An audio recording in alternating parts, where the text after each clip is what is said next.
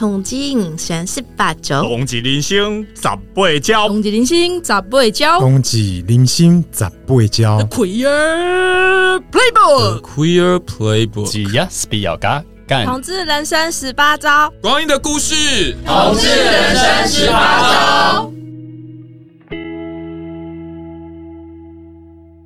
嗨，各位呃，同志人生十八招的听众朋友，大家好！咦，又来跟大家来聊一聊天喽。那个今天呢，我们要聊的主题呢，啊、呃，是一个我自己觉得，如果十七八岁的我，呃，在那个时候呢，竟然知道自己会做这件事情，我会非常非常的意外，跟为自己喝彩。对，因为今天我们呃，同志人生十八招要聊的是一位我自己觉得，我自己觉得真正的。彩虹大使，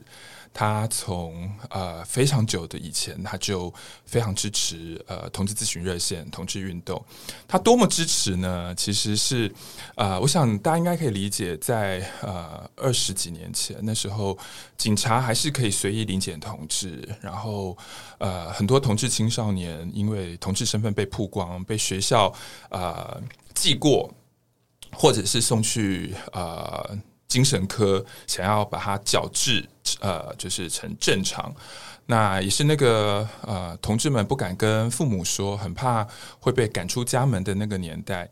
呃，这位歌手其实在那个时候就用他的歌曲，然后来陪伴我们。对，那呃，甚至他在呃一九九九年，他也参加了我们同志咨呃咨询热线第二届募款晚会，成为我们当年的演唱嘉宾。哦，不止如此哦！二零零四年第二届台湾同志游行，他也站上红楼的游行终点舞台，为现场参加游行的同志们打气及献唱。然后呢，二零一六年呢，他从来没有停止他对我们的支持。大家记得二零一六年的十二月十呃十号，我们一起为了婚姻平权，为了同志的年轻的生命，我们一起呃集合在凯道，总共有二十五万人。那一天，他也站上凯道的舞台，然后为我们所有人来表达他的支持。他说他永远跟我们站在一起。然后二零一八年呢，同志咨询热线的募款晚会，对，他又站上来了。对，那我记得那一天呢，他在我们的晚会的舞台上，呃，很诚恳的跟我们说，只要同志有需要，他就一定会来。这位朋友是谁呢？这位朋友就是我心目中真正的彩虹大使陈珊妮老师。哎，我们先鼓掌一下。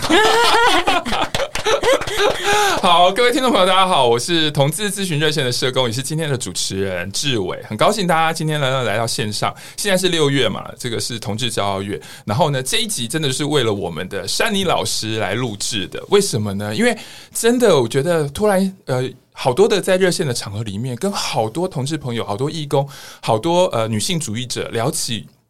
这二十年，呃，哪一些歌手对我们影响很大？大家记第一个或是前几个一定会想到的是珊妮老师。所以今天我邀请到了两位，我觉得，呃，我想要做这个题目的时候，我就想到他们，一定要邀请他们来的。那我先请他们两位自我介绍。来，第一位是我们热线这个爱之小组的义工，也是邀请他来的原因，他是呃前歌词版的版主。来，索索来自我介绍一下吧。嗨，大家好，我是索索，是热线爱之小组的义工。对，今天我跟志伟一样，就是没有想过有一天我会在这边介绍陈珊妮，真的是很紧张，但是又很兴奋。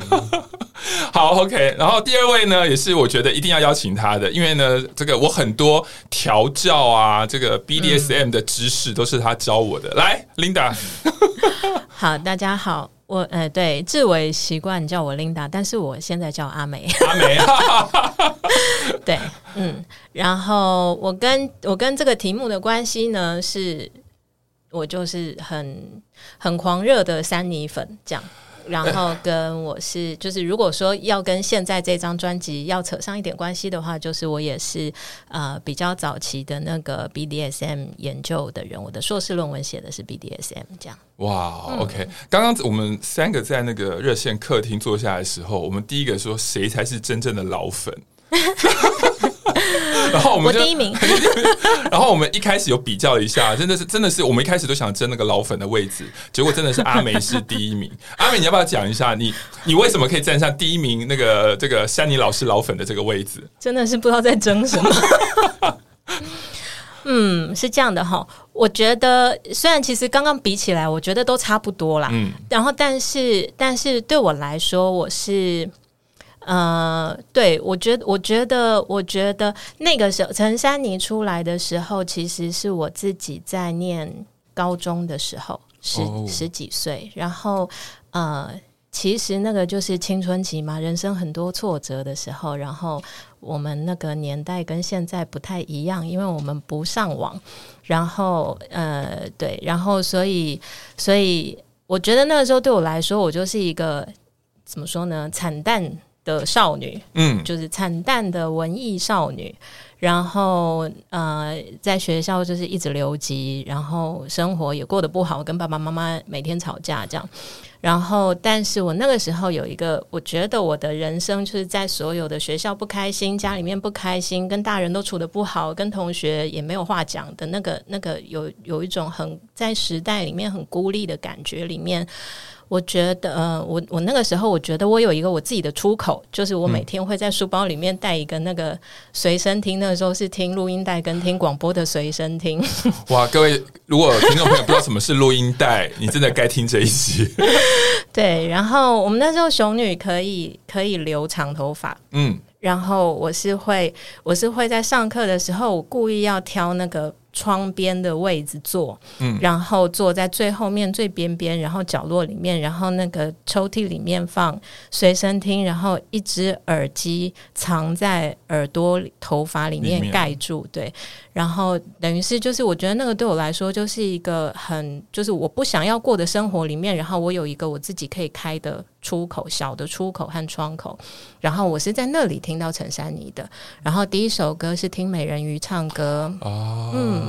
然后，因为我我大概就是，虽然那个时候是高中嘛，但是我大概我大概十三四岁，其实就是一个很愤怒的少女了。嗯，然后所以我觉得，就是那个时候年纪很小，然后我觉得陈珊妮刚出来，她也是一个很年轻的大姐姐。嗯，然后对我来说，她唱了，就是她她给我带来的是一个很简单，然后跟很很简单，然后很。很，虽然里面有一点他的愤怒、跟控诉、跟讽刺，然后，但是其实是很阳光的。就是从他一出来，然后跟整个那个时候流行音乐的环境完全不一样的作风，嗯，然后跟然后跟他讲话的方式，就是我觉得那个时候，就我们听很多广播节目，就会觉得他跟那些。流行歌手的主持，流行歌曲的主持人们也聊不来，然后 可是就是很爱听他讲话，然后，然后，然后，嗯，然后，但是他还是有一种很很自信，就是我觉得对我们来说，对我那个时候的我来说，是苦闷的青少女们，你可以找到一个类似于你的 role model。然后，然后那是一个你可能可以活下去的方向，因为苦闷的青少年们最最最浪漫的想象就是明天我就可以去死啊！对，就是你觉得你觉得生活让你很痛苦，然后这个世界你没有地方去，所以其实最好的下场就是明天我可以去死。然后，可是我觉得有一个这样的大姐姐，就是在那个秘密的收音机的耳机里面。然后他唱歌给你听，他唱一些你你想要说，可是你没有办法说的像他那么开朗的事情。嗯，然后我觉得那个是一种，就是在那个年代里面，我们可以就是你你不是你不是被说服，不是大人跟你说你要好好活下去，嗯，而是你会觉得，嗯，如果是这样的话，活下去好像可以。哦，OK，那个。呃，阿梅刚才讲的时候，我觉得我突然想到几首歌，在我们那个年代，明天会更好，快乐天堂。哎、欸，可是真的你，你当我觉得你刚刚讲那个呃愤怒的青少女的时候，就是。呃，珊妮的歌看起来不是像《快乐天堂》明天会更好这样子的歌，可是它真的就好像是在我们有一点低、有一点愤怒、有一点对这个世界有一点不满，他轻轻的坐在旁边陪伴我们的感觉。嗯、对，好，谢谢阿美。那索索呢？你怎么样开始喜欢认识珊妮老师的歌？就是那个时候，因为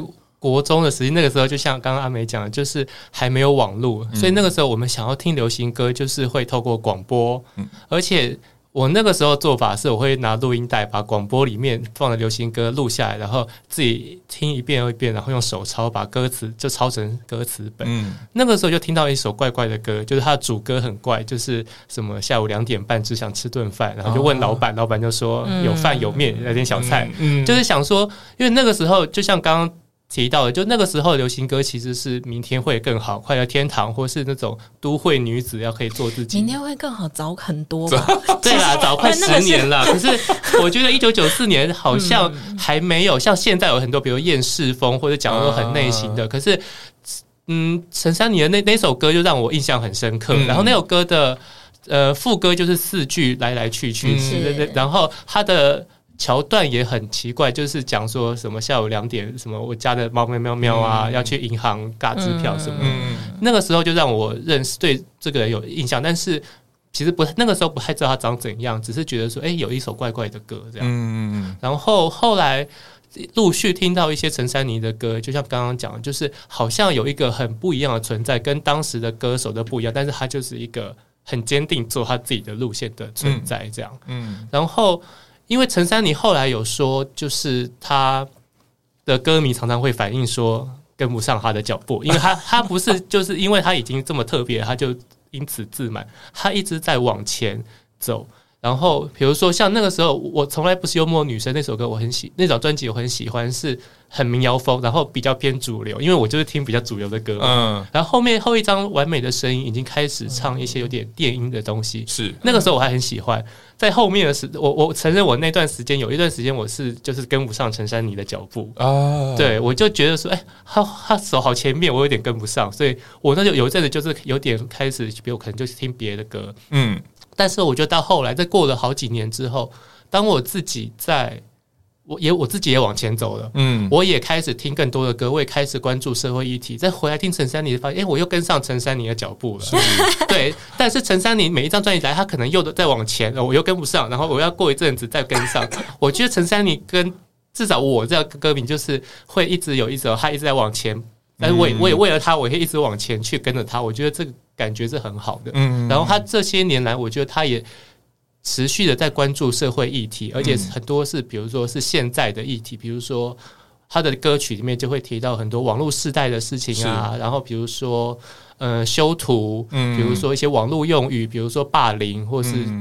各各种不同的议题，所以然后他也尝试了很多不同的面向，比如他会跟很多的。不同类型的歌手合作，比如说我刚刚聊天的时候有聊到，就是他会跟很多很偶像歌手想要转型都会找他，比如说王心凌啊、嗯、杨丞琳啊，甚至安心亚。嗯、然后他也会跟一些不是专业歌手的，比如演员合作，比如说阮经天啊、柯震东啊，然后甚至他会跟一些网红，比如说呃周明轩或是木曜四超玩这些。嗯、对，然后他他后来他也去，他也当了金曲奖的评审团主席。是对，然后那一次我觉得他很厉害，就是他每一次在那种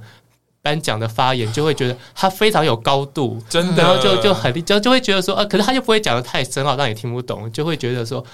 能够自己喜欢的歌手能够一直在往前，一直往上，然后让你继续再往上，等于是好像有一点跟着他一直一直往前的感觉，我觉得真的是很。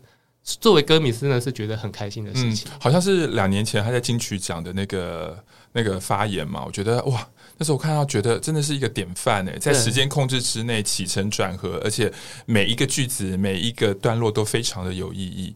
哦，天哪！讲到这边，如果珊妮老师有在听我们节目，应该知道我们真的是三个老铁粉在这里。好，哎、欸，那我我我自己也讲一下我自己什么时候喜欢陈珊妮。我我我记得我，因为我们刚才客厅有聊到那个最早的，我对她最早的印象是山妮上张飞费玉清主持的《龙兄虎弟》的节目。如果我印象没记错的话，对，然后他就是一个格格不入的存在，但是他又很镇定，他不是那种好像呃。小白兔误入到什么丛林的那样子的恐慌，他就是非常的做自己。那我记得，如果没记错，他是穿着袜子唱歌，就是脱脱掉脱鞋子穿袜子唱歌，因为好像有时候他觉得这样子他才能够唱歌。对，然后我觉得那个张飞就在旁边，就是有一种哦，怎么会这样子？对，可是当他一开始唱歌的时候，我就觉得哇，好特别。因为他跟那个现场那些其他的艺人就是一个很不一样的存在，其他艺人都穿的很漂亮啊，然后要么就是玉女，要么就是动呃什么那种呃动态歌手、唱跳歌手。可是珊妮就是拿着麦克风，然后好好的把他想唱的歌用他的方法唱完。那我一直觉得我呃大概就那个时候开始喜欢陈珊妮，因为那一种格格不入，但是又必须或是很自在的在这种呃大环境里面生存，我觉得就很像我自己那个时候的生活。对，比如说我那时候也是活在一个，比如说我参加康复社、参加学会、参加救国团，就外人的看起来就是在一个很热热闹的环境，嗯，但是心里的我一直觉得自己跟这些主流的环境其实是格格不入的。对，所以我觉得格格不入中做自己，一直是我对呃陈珊妮的一个呃看法，一个喜欢她的原因，就是一直到现在。对，好，那接下来好了，其实也蛮特别哦，同志团体就是呃。呃，聊陈珊妮就特别特别有感情，对。那包括了刚刚那个呃阿美讲的，作为一个呃呃十几岁的少女，愤怒的少女，听呃珊妮的歌也特别有感觉。那大家要不要讲一下，那为什么呃陈珊妮的这个这个歌手或他的歌总是跟同志，总是跟性别，总是这么有这么大的连接？嗯，你们两个谁要先说一下？你先，我先吗？好，来说说先。对，我当初喜欢陈珊妮的时候，其实我并没有把我的喜欢跟同志身份连在一起。对，我当时就纯粹觉得他这个人很特别，然后有一些歌会打动我的心。可是后来到。那个他第二次来热线晚会是二零一六还是多少？我又忘记了。他第二次吗？二零二零一八。对，二零一八。因为那个时候我也是工作人员嘛，嗯、所以我就是有有，然后有听到他讲一句，我就有点豁然开朗，因为他说他当年是一个怪怪的歌手，是，然后所以他就来参加这个怪怪的同志团体。怪 怪对，就是同志以前也是被认为是怪怪的嘛。嗯，所以我觉得那个连接好像就很明显，就是我觉得就是因为那个怪会让彼此有一种心有灵犀的感觉。嗯，而且我觉得就是比如说像我自己来热线以前，因为我来热线以前，我其实是没有什么同志的同才的，嗯，所以我自己可能身边都是异性恋，然后我就是很努力的想要融入他们，可是有一些部分就是融入不进去，就会觉得自己很怪，嗯，来热线之后才会觉得哦，其实很多人其实跟我一样，或者 对，或者很多人都比我更怪的时候，你其实就会内心就会觉得很安心，我再怎么怪都不会都不用太怕，嗯，那我觉得陈珊妮就是一个。这样子的存在，就是他，他有他的怪，可是他的怪不会让你觉得负面或者什么。嗯，那当这样的怪存在的时候，我觉得就是这世界上需要多一点怪怪的东西，或者怪怪人存在，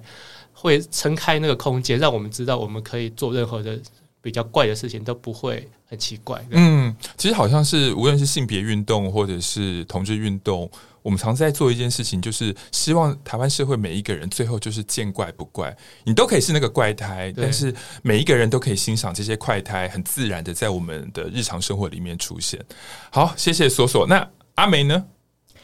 嗯，我的角度，我觉得我的角度还是有一点不一样，是因为我嗯，对，虽然虽然一直以来我好像就是也是跟，比如说从二零零三年、二零零四年。然后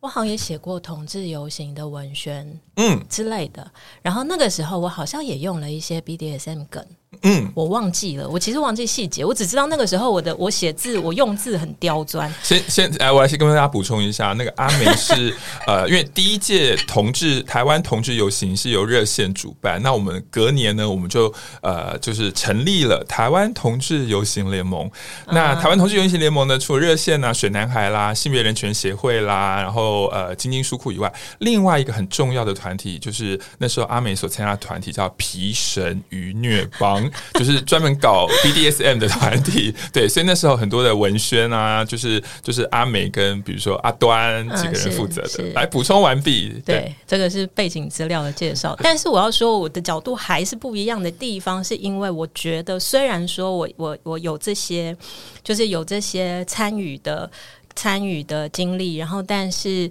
嗯，我觉得我的就是比如果说比较比较。真实的回到我自己的话，像刚刚所所说，就觉得身边没有同志的同才，然后觉得很想要融入异性恋的世界，然后但是跟他们格格不入。然后可是对我来说，我觉得我就是一个从一开始就是一个没有办法融入异性恋世界的异性恋。所以嗯，对，虽然后来我也交过女朋友，但是我的意思是说，我觉得对我来说这件事情是这样，就我我我觉得我能够在我能够在那个时候喜欢的一些歌手，或者是我觉得这里面就是。陈珊妮一定是一个标志性，可是我们一直讲这些，我就会觉得我们好像今天在做一个就是陈珊妮的历史定位的，的大会之类的。但但我要说的是，那个东西对我来说真的是非常特别的，就是特别的意思是说，就是我会感觉到，就是就是他在说一种语言，是我可以，我可以。嗯，我可以参与的语言，就是就是它是我的语言。然后，然后我觉得我其实听到他第一首歌的时候，那个时候说刚刚说了嘛，十六七岁的那个感觉，其实是其实是我要老实说，我现在非常老实哦，是啊，但讲出来会非常的就是有点，但那时候年纪小嘛，就是我觉得我听到他第一首歌，就是刚刚讲那个美人鱼唱歌的时候，我其实是不服气啊，不服气就是你先。哦啊，嗯，就是就是，我觉得就但那个时候就是年纪小嘛，你就是，而且其实其实那个时候我整个存在的状态，我是对所有的东西第一个反应都是愤怒，就是对这个世界上所有丢丢丢给我的。可是那个东西其实很快就是，嗯，所以我我的意思，我觉得陈珊妮对我来讲，它就是一个二十年。的特别就是那个那个对我来说就是一个远远的，然后有一个我觉得他跟我他跟我是他我们我们使用同一种语言，而这种语言在这个世界上很少人用，嗯的那个感觉。嗯、然后嗯，对，就是所以其实你要讲的那个那个简单或是浅一点，它就是一种它就是一种共鸣的感觉。嗯然后，哎，刚刚题目是什么？我怎么忘记了？跟同志跟性别的连接。哦，跟同志跟性别的连接。所以，但是我先补充一下，嗯、刚刚那个阿美，听众朋友没有看到，但刚刚阿美在讲那一段话的时候，我跟索索都一直在点头。嗯，对对对对。然后我我有注意到，然后我觉得，我觉得第一首，所以他第一首歌其实就是女性主义歌曲嘛。嗯。然后就是那个听美人鱼唱歌，然后包含很多，就是包含他在他在。他在讲那些谈恋爱的歌，什么六月二十九日，然后什么穿那个红红上衣，穿一条牛仔裤，我不敢去见你，嗯、类似就是对对大对，就是 就是老人才有共鸣。然后嗯、呃，我我觉得那个对我来说又都是一种很很特别，就是很嗯很诚很诚恳的，然后是一个很直白的。呃，我那个时候我那个年代的少女就是。女性主义者，愤怒的女性主义少女们不会采取的一种，在情爱里面谈恋爱里面，你会有一个谦卑，或者是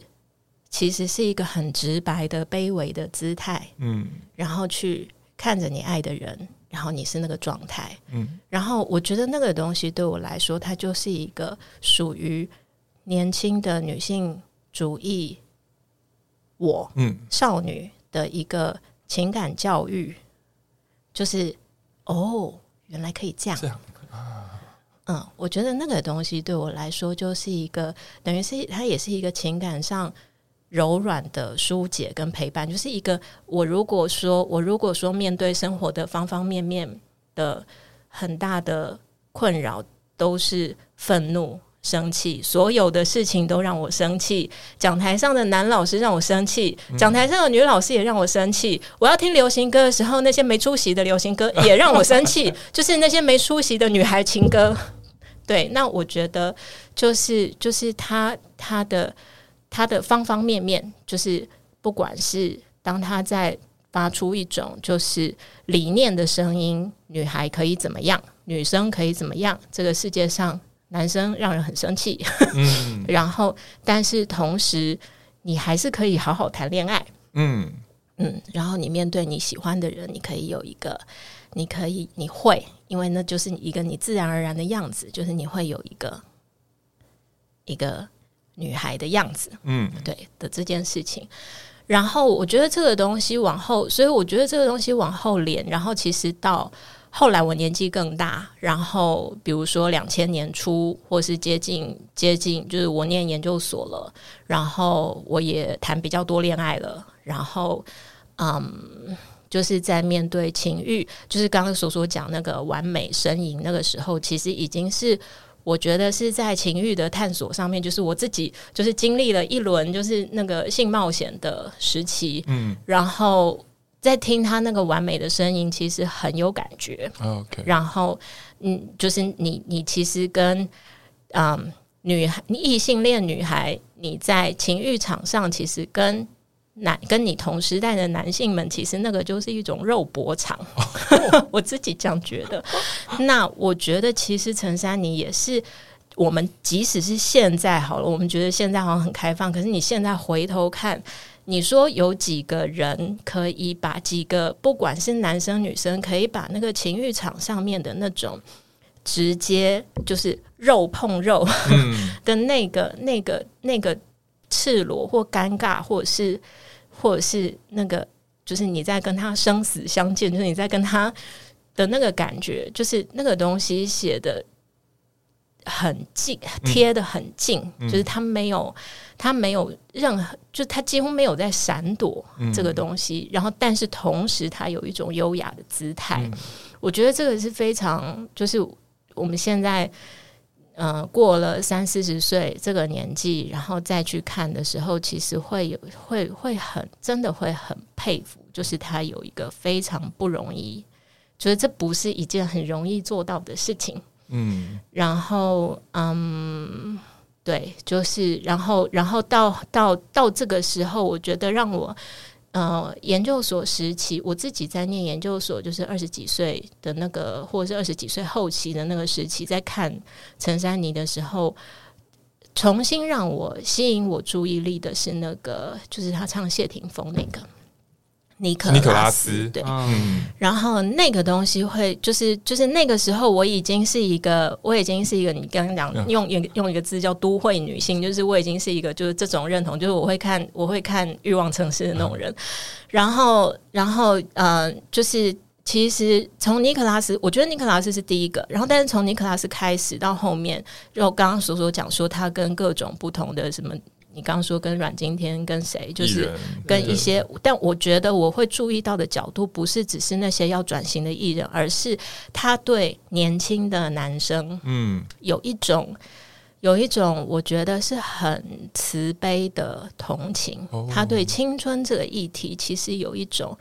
有一种很慈悲的同情。然后呃，这个东西是从他在那个就是跟可乐王的那一张。那个拜金小姐，拜金小姐，对对对对。然后就是他唱女孩的时候，那个女孩就是恋物欲投射，就是那个那个女孩，就是刚刚所讲说自拍啦，或者什么，就是那个结晶，就是那个很精美的东西。然后那个精美的东西里面有一种空洞，有一种牺牲，跟她这张专辑里面也有讲。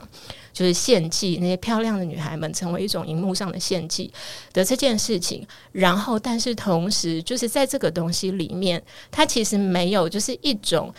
通常的通俗的女性主义腔调，就是男生的坏蛋，嗯、所以男人是剥削者或男人是掠夺者，嗯、就他没有这个东西。嗯、然后他在唱尼可拉斯的时候，就其实同样就是这些男孩们的那个攻击性或者是啊、呃、情欲上面的。那个那个表现，他其实一样是一种献祭啊。对，就是我觉得他在讨论这个男孩跟女孩的关系，其实我觉得对于我一个嗯，从小就是十几岁开始是做一个愤怒的女性主义者这件事情，我觉得他其实给我一个很很好跟很重要，我觉得是很珍贵的核心是这件事情，就是对于对于年轻男孩们，我们有一种。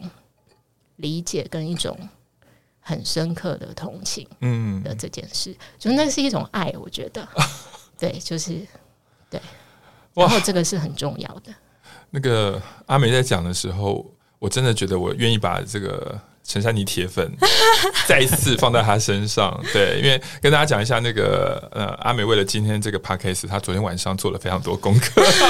那索索要，我还去排了他星盘，要排了他星盘，她是一个什么样的人？但好，对不起，我我不应该，没关系，我没有，我没有，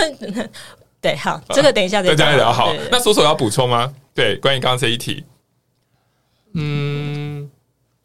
好像还好，因为我刚刚听到一些，我我我我有很有感触这样。嗯，对我刚刚就是觉得特我特别把刚刚那个阿美讲的慈悲的同情，对于年轻年轻男子对青春的那个慈悲同情，我觉得哎，这真的是我之前好像有隐隐约约感受，但是我觉得你刚刚这这个字很清楚的把它描绘出来。我觉得你讲的很具体，因为我这我有相。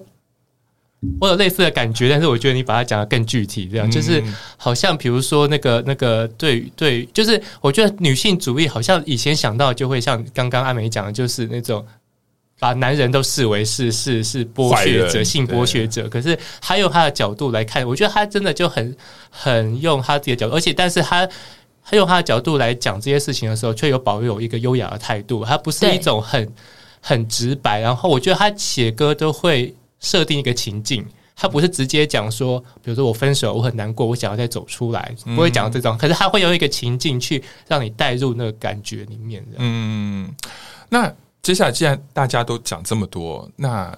这一题就比较难，因为刚刚大家都说这题很难，就是可不可以举出两首歌，你们各自举出两首歌，是呃珊妮的歌在陪伴你人生的。当然，我觉得我们今天现场，今天现场大家都有过四十岁吗？都过四十，因为因为是铁粉。我刚因为是 铁粉，我很认真的想要放空。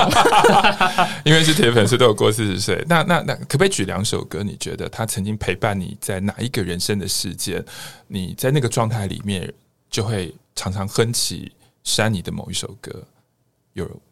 说说有吗？我我我可以先讲，因为好两首啊，两首。好好，就是因为。之前志伟就说希望我们不会重复，然后我心里就想我的歌一定不会重复，因为我的歌非常冷门，就是他也不是一个很厉害的歌，但是当时刚好就是跟我就相了。他是那个我从来不是完美的女生专辑里面有一首叫做《肥胖者的悲哀》哦，对，他就是后面，可是他就是因为他那个超棒，对他的编曲跟他唱起来就是清清淡淡的，是就很符合我当时的喜欢。你当时是怎么了？对我当时是怎么了？我觉得是因为我我。高三到大一的时候是我最胖的时候，然后八十几公斤。我现在回想，以我的身高，因为我身高有一八零以上，所以其实可能不算胖。嗯，但是我觉得以当时的我，可能是因因为也是没有自信。是，然后一方面我自己的审美观是我比较喜欢瘦的男生，然后我那个时候又没有认识其他的 gay，所以我就会用我自己的审美观去当做大家的审美观，所以我就会对自己很自卑，很没有自信。然后因为我身那那个时候的身边的男生，因为一男。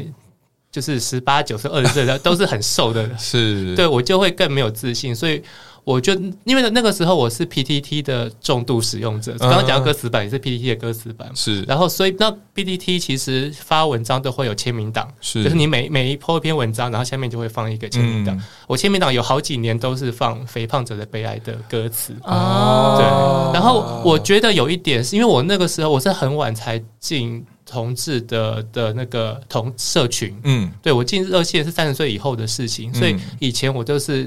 不断重复的意难忘当中，所以我会让我特别投入的歌曲都是跟意难忘有关，像好惨白，对，就是肥胖者的悲哀，就是陈珊妮当然不是为了意难忘而写，可是我就会把我意难忘的。的情绪、哦、情感投射在这里面，就会觉得说，哦，是可能就是比如说我太胖，太胖了。但当然，一男不会因为这个不喜欢我，嗯、他只会因为我是男生而不喜欢我。嗯、对，所以我觉得就是陈珊妮的歌，就像刚刚阿梅讲，就是他们会让我们带给很多很多不同的面向的刺激或者认识。嗯、但是我觉得在当时的我，最最刺激到我，大概都跟都是让我可以投射意难忘的情感，比如说。完美的声音里面的幻觉哦，我觉得那也是，就是让我真的是幻觉，让这一刻幻觉不要醒。对，我觉得就是那些歌就会让我很有情感投射在里面。嗯，OK，哇，OK，谢谢索索。那阿美呢？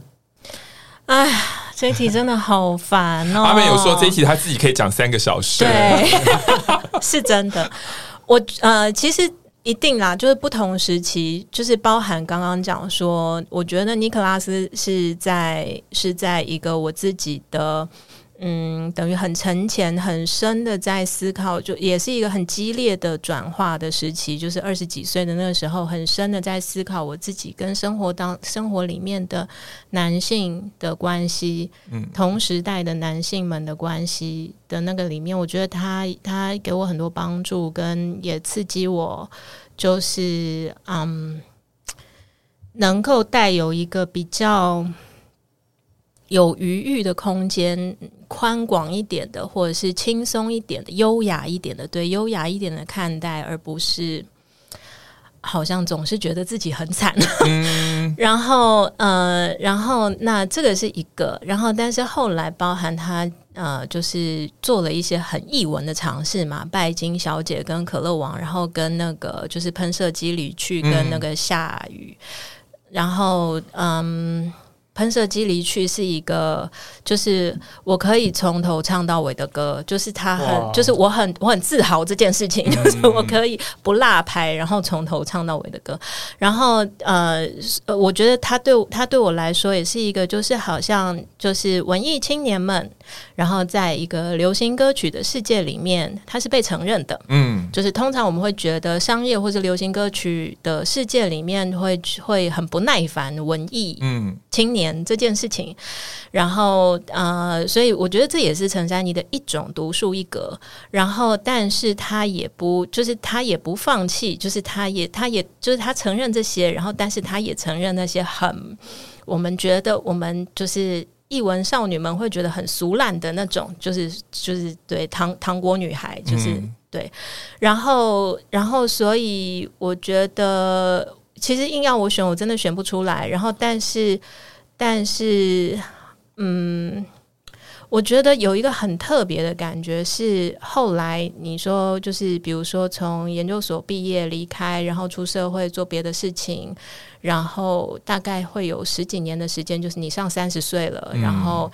生活里面你开始会有很多别的东西，然后情绪情绪的那种你需要渴求。包含包含译文的养分，或者是说流行歌曲的理解的这个、嗯、这个东西会变淡，嗯，因为你在忙你自己生活里面的事情嘛。然后，嗯，所以我觉得就是中间大概有十几年的时间，我没有很认真的在听歌，嗯、然后我也不知道就是流行，就是台湾流行歌曲的变化或者是什么。然后，但是是到前几年，到二零一八还是二零一七一八年，然后再重新就是也是朋友刚，反正就是脸书上看到消息，然后看到陈珊妮在那个华山那边的演唱会，嗯、然后后来开始每年我都会去。然后，但是我记得的是那个重新去。现场听陈珊妮的第一年，嗯，然后那个那个啊，那个真的是非常感动，嗯，那个时候那个时候我就是一个。就是一个老粉丝，就是我完全没有在更新消息，就是他后来这几年到底唱了什么，然后或者什么就就完全搞不懂。然后进去，我的印象很特很深刻是，是也像索索刚刚讲，就是他会跟不同的那个歌手合作，然后台上就是出现了一些我完全不认识的人，嗯，然后我那个时候我记得的是一个很高的男生，然后还叫做徐正泰，对对对，然后但我完全不知道。背景也不知道那是谁，嗯、然后反正就是那个时候，就是他他他他讲了七个字，叫“伤心欲绝许正泰”。我想说这是什么东西？这这是一句绝句吗？然后总之就是，然后就一个男生走出来，然后前面就一群女孩，年轻女孩没啊，然后开始尖叫，然后我就觉得这什么，就是好奇怪。然后我以为那个是一个偶像歌手，还是后来不知，后来才知道，就人家其实是就是一个独立乐团。对什么这样？然后，但但那一天，我觉得那个那个重新回来的感觉，我觉得他其实那个那个场面，就是那一首歌是那个，就是也是唱网路嘛，就是、嗯、就是呃，那张专辑是就是战神。呃，卡尔迪亚对，战战神卡尔迪亚好像是同一张吧，嗯、如果没记错的话。然后做个厉害的普通人，就有一首歌，啊、对。然后这是就是重新让我就是吸吸到我的注意力，就是是这我觉得是这几个这几首歌。然后，但是那个现场，我其实有很多很多让我很震撼的点，包含说我前面前站在我前两三排一个。男生，然后观众带着他的太太、孩子背在肩膀上，孩子背在肩膀上，然后就是那个那个剪影，然后、嗯、我那个时候我真的是要哭哎、欸，因为、啊、在那个现场，我觉得我真的是要哭哎、欸，啊、然后但我我觉得，我觉得，嗯，就是我刚刚说徐正泰的那个片段，其实街上对我来说，街上的是呃，就是尼克拉斯的那个情绪，嗯、然后和他呃做个厉害的普通人，然后后来他也和那个那个谁，那个作家，那个作家。男的女的？男的写很就是在脸书上写很长哦，我知道，但是我想不起来。一下子我们这样很没有礼貌，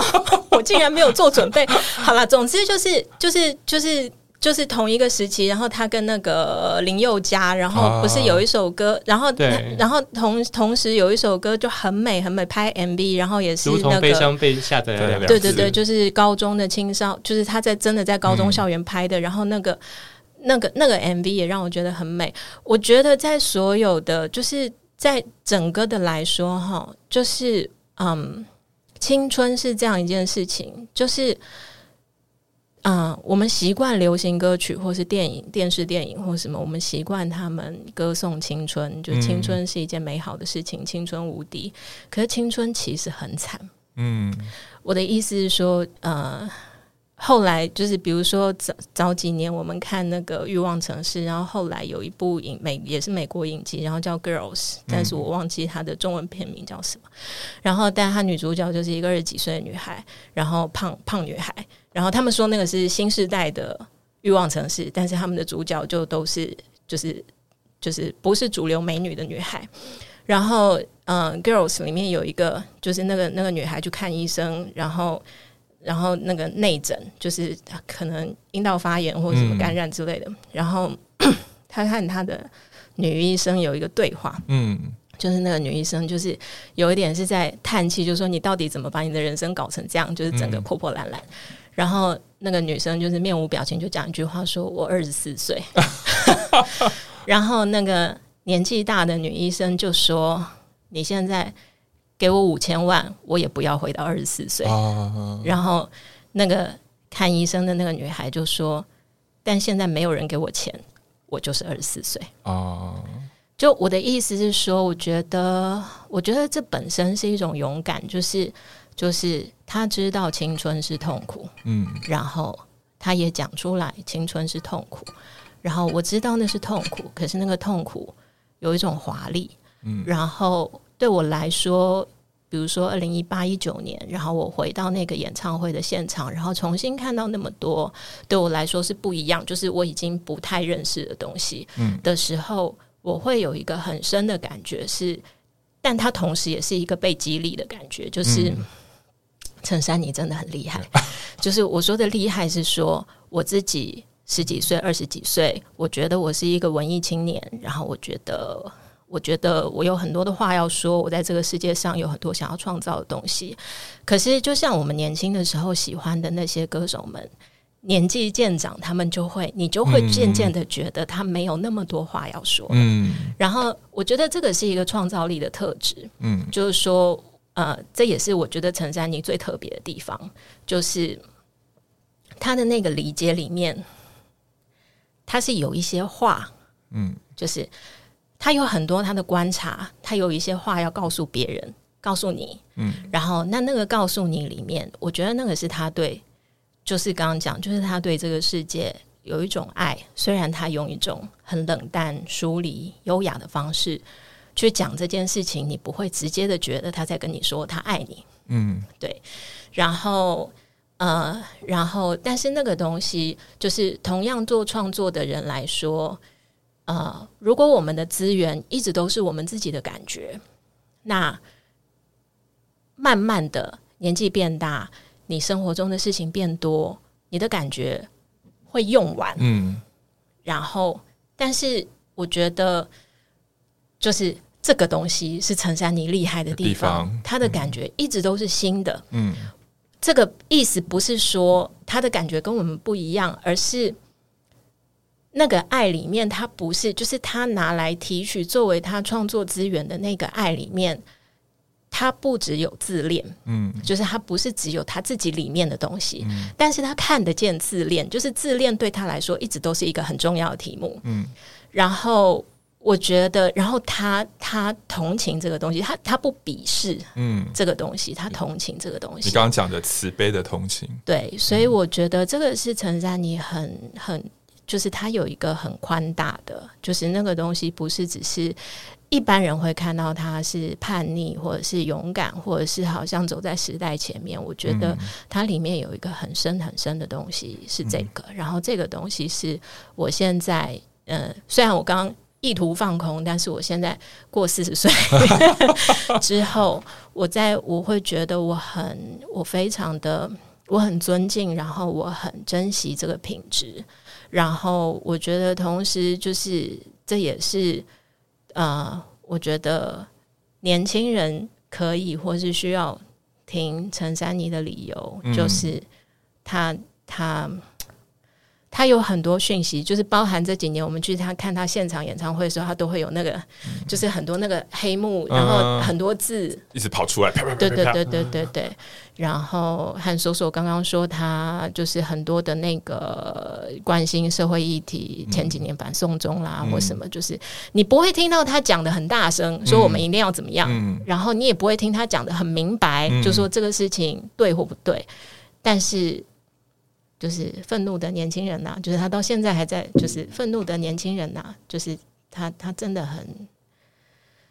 嗯，是一个很有爱，就是即使我们现在年纪都不小了，但他就是一个很有爱的姐姐，这样。嗯，嗯好希望三三你可以听我们这集节目，就是真的有三个，我我我 take 他，会 take 他，会 take 他。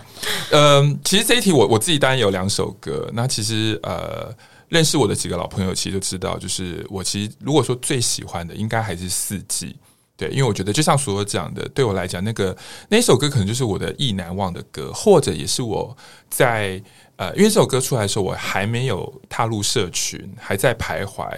然后我觉得那时候对我来讲，一年四季啊、好像就是一直重复、重复的、重复的春夏秋冬。但我到底是谁？我到底怎么活出我自己的四季？对，所以我记得我呃十八十九岁的时候，那个时候那那那一两年的日记本上面的第一页，因为每一本日记我都会写一个我当时最有感觉的歌。十八九岁的我那时候写的就是四季的歌词。但是如果你问我呃呃生命的历程里面哪哪一首歌啊？呃我真的觉得是来不及这一首歌啊！嗯、哦，哇 真的是 志伟，我爱你。哎、欸，我现在讲我自己鸡皮疙瘩都起来，是因为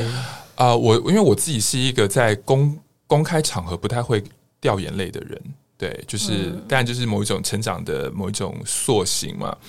但是呃，从呃来不及这首歌出来之后。我有时候心里某一些悲伤，或者是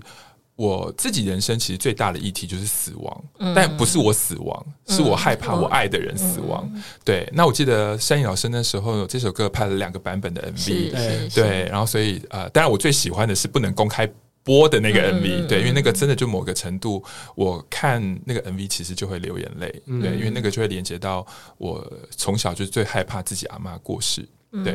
然后其实到四十几岁，因为呃这几天我刚过四十六岁生日嘛，满就是要人生要迈迈迈向四十六岁了。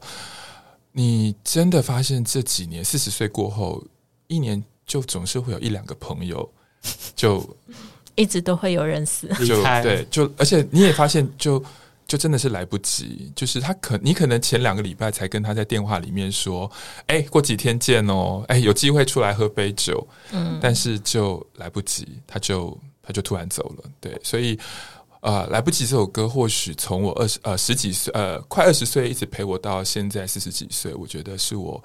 非常非常重要的。然后它的重要的功能是，它可以让我流出我很难流出的眼泪，对，嗯。谢谢珊妮老师写这首歌，对，好，但那接下来接下来，因为我我们刚才也讲了到四十几岁嘛，那呃我那你们呢？到现在四十几岁的你们，如果要你们呃点一首歌，假设在演唱会好了，各位如果在那个今年的这个这个演唱会里面，这个珊妮老师会唱这一首歌，你会觉得说哇，就是这一首歌代表我现在当下的生命的某一个逗点的符号，那你们会觉得是哪一首歌？哎，但我想问一下，索索，你刚是不是刚查到那位诗人？哦，我刚后来就停止，因为我换我骆以军了，我想起来了，骆以军，对对，就叫他跟骆以军合作，那个就是放脑袋就是要放松，放松就会想起来。你硬要想就想，永远想不起来。好啊，那那那现在可不可以请两位，就是哪一首歌是，比如说呃，在今年七月三号这个珊妮老师的演唱会里面，他一唱这首歌，你觉得就会是此时此刻的我的心情，我的感受？对，嗯。好，那我说说先好了。好，嗯嗯嗯，我讲的歌，我觉得他一定会唱，所以哦，OK，因为是那个成为一个厉害的普通人，我觉得是因为我觉得，如果你说是跟现在的状态的话，我觉得我就是四十，因为我我觉得我从。进来热线后一直在学的就是跟自我和解，因为我觉得前面太太长的时间就是卡在自己就是没有社社同志的社群，所以别人说虽然同志的认同是很早就有，但是一直都都会觉得很。孤单，或者是很很，或者很会有很多自卑跟自我厌恶的部分，嗯，然后在热线就是才慢慢慢慢慢的和解，所以我觉得，然后到快四十岁的时候，又有一些年龄的焦虑，嗯，但是我觉得我也花很多时间去培养。这这个就是，比如说，我觉得爱自己这件事情大家都会讲，但是我觉得真正做到其实不容易。嗯，但是我觉得我这几年花了很多时间去学习这件事情，然后我觉得我现在做的也还不错。嗯，对，然后我觉得就是好像现在这个年龄是我觉得我人生里面最爱自己的时候。耶，对，但是那个最爱自己，并不是说你变得很厉害，或是你有什么很大的成就。可是那些成就是，比如说像我现在很喜欢看电影，然后会在脸书上贴自己的的心得。可那个心得并不是说要让很多人来欣赏或什么，可是我觉得我主要是写给我自己看的。是我自己写完，我会觉得哦，我可以整理出这样的心得，我非常的棒，我很喜欢自己，或者是说我我去出诶、欸、去在台湾不同的地方旅游，我去收集不同的乡镇市，嗯，那个东西都会让我觉得我很厉害。那即使这我知道这点不见得，因为我当然也没有办法跟专业的影评或者是跟旅游的专家来比，但是我觉得我自己可以做到。这个让我自己很喜欢的事情，我觉得很棒。然后，因为那首歌其实也就是在它是跟那个公投的的结果有关嘛，七百万人的恶意。对对。然后，可是我觉得他那个 MV 就是从就是陈珊妮一直从左边往右走，对不对？然后中间又穿插了那个吕世轩的的那个饶舌，我觉得那个就有一种好像你过去累积了很多的挫折跟失败，可是那个累积到最后都会。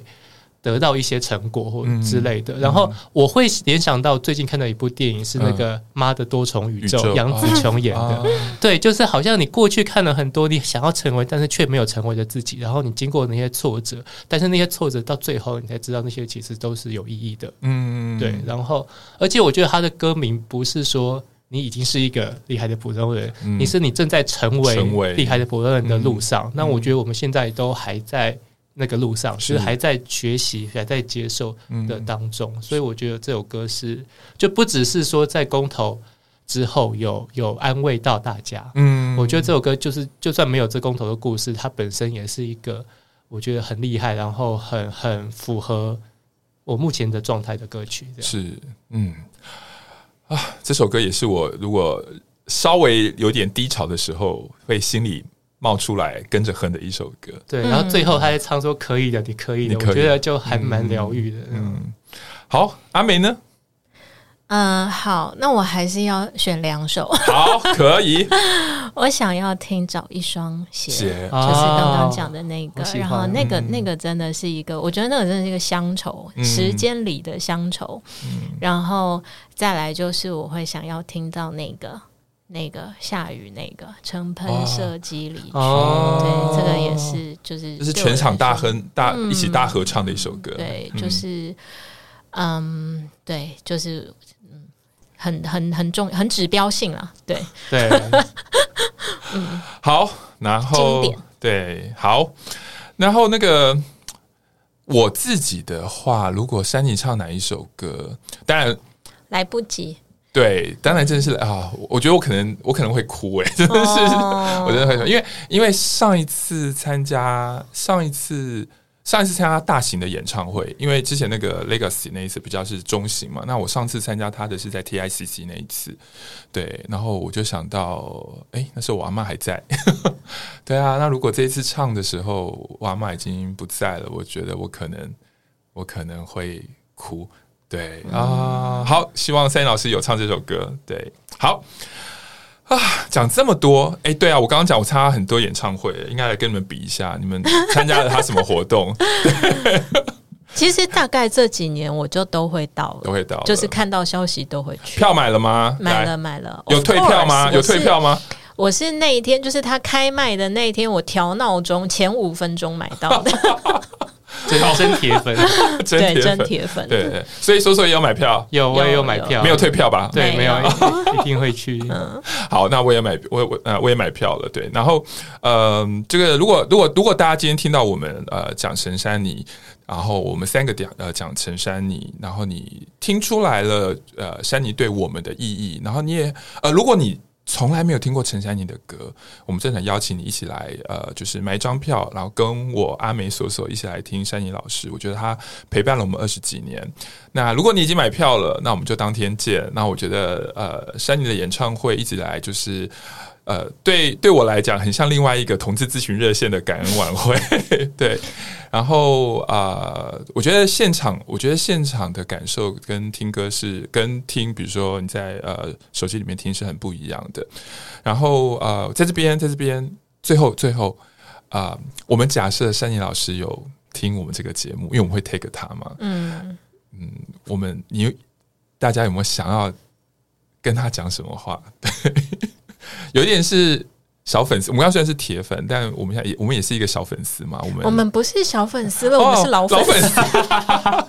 好，我们我们好，那我们老粉老粉丝要不要在节目的最后啊、呃，有没有什么话？假设珊妮老师现在也在呃另外一头听着我们这一次的这一集节目《同志人生十八招》这个陈珊妮的专题，好，有没有什么话想跟他说？我先讲好了，好吧？你们想一下好了，对。嗯我想跟珊妮老师说的是，啊、很谢谢你的歌陪伴了一个，呃，呃，在那个年代对自己很没有信心的，然后甚至甚至有几次觉得结束生命或搞不好比较好的一个一个小同志，就是我。对，我觉得你的歌。把生活上的那一些看起来是小，就是鸡毛蒜皮的小事，但是你却看见，其实每一个人的鸡毛呃鸡毛蒜皮的小事，可能是那个人的生命中的一件大事。就如同我那时候觉得同志，在某些人大部分人眼里就是跟垃圾一样，但是在你的歌里面，我觉得我呃肯定了自己。谢谢你让我活到现在。对，好。说说好了，来，好，我我因为我觉得我我如果要讲感谢的话，我觉得应该三金老师听了很多，嗯，所以我想我把我我要讲的时间留给就是我我想要。跟就是听众讲的话，好，好，对，因为我觉得一定有很多听众，尤其是我觉得听这个节目的一定有一些可能跟我们年纪差不多，嗯、然后我猜会有很多人跟我或者是阿梅一样，就是比如说可能中间有一段时间没有在听山林老师的歌，嗯嗯、但是因为我第一次去听山林演唱会也是刚刚阿梅说的那一场，嗯，就是我觉得呃，